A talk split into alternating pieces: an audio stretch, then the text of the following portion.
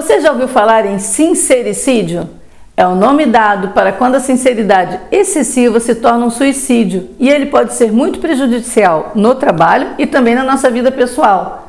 A gente sabe que os ambientes de trabalho replicam o que existe na sociedade e por isto vamos encontrar ambientes mais burocráticos, outros mais descontraídos, alguns extrovertidos, outros engessados, enfim, todos buscando se adaptar a uma mesma cultura organizacional. Entre eles, há também ambientes e pessoas nas quais se praticam sincericídio. É um termo bem humorado para dizer de quando a sinceridade se torna também um homicídio ou suicídio, dependendo de quem é seu agente. E é exatamente isso. O exagero na sinceridade muitas vezes traz dificuldade de convívio e interfere na harmonia dos ambientes. É exatamente a máxima: quem fala o que quer, ouve o que não quer. O desafio, no entanto, é que quem pratica sinceridade em exagero acredita muitas vezes que está fazendo algo favorável. Então, como identificar se determinada prática é ou não sincericídio? Porque muitas vezes achamos que vamos falar e esclarecer um problema, mas na realidade estamos criando um, já que o problema estava somente na nossa cabeça, até que o levamos à tona e o tornamos problema de mais de um. Três perguntas rápidas que você deve fazer a si mesmo antes de levar uma questão à discussão.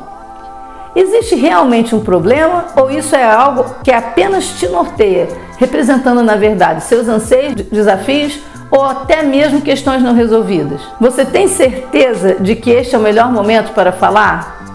E por último, qual é a contribuição do seu comentário? É preciso cuidar para não afetar o outro de forma negativa.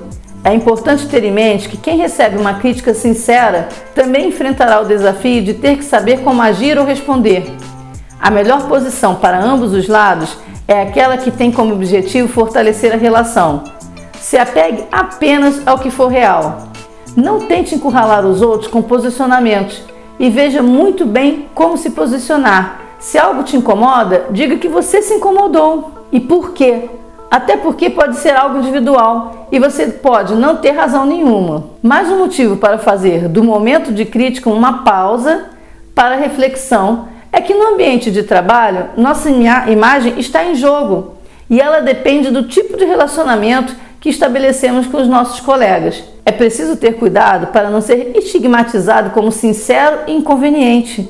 Isso não significa, no entanto, que os incômodos ou críticas não devam ser expostos. Vamos tentar fechar com outro ditado agora, dizendo que a diferença entre o perfume e o veneno é a dose.